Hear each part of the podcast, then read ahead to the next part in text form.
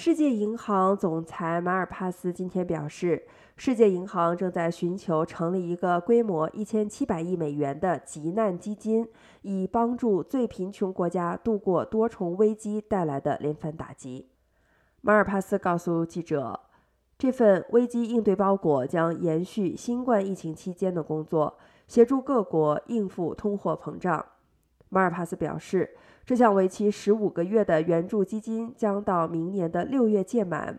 这是延续去年六月截止的一千五百七十亿美元的新冠应对基金后的又一举措。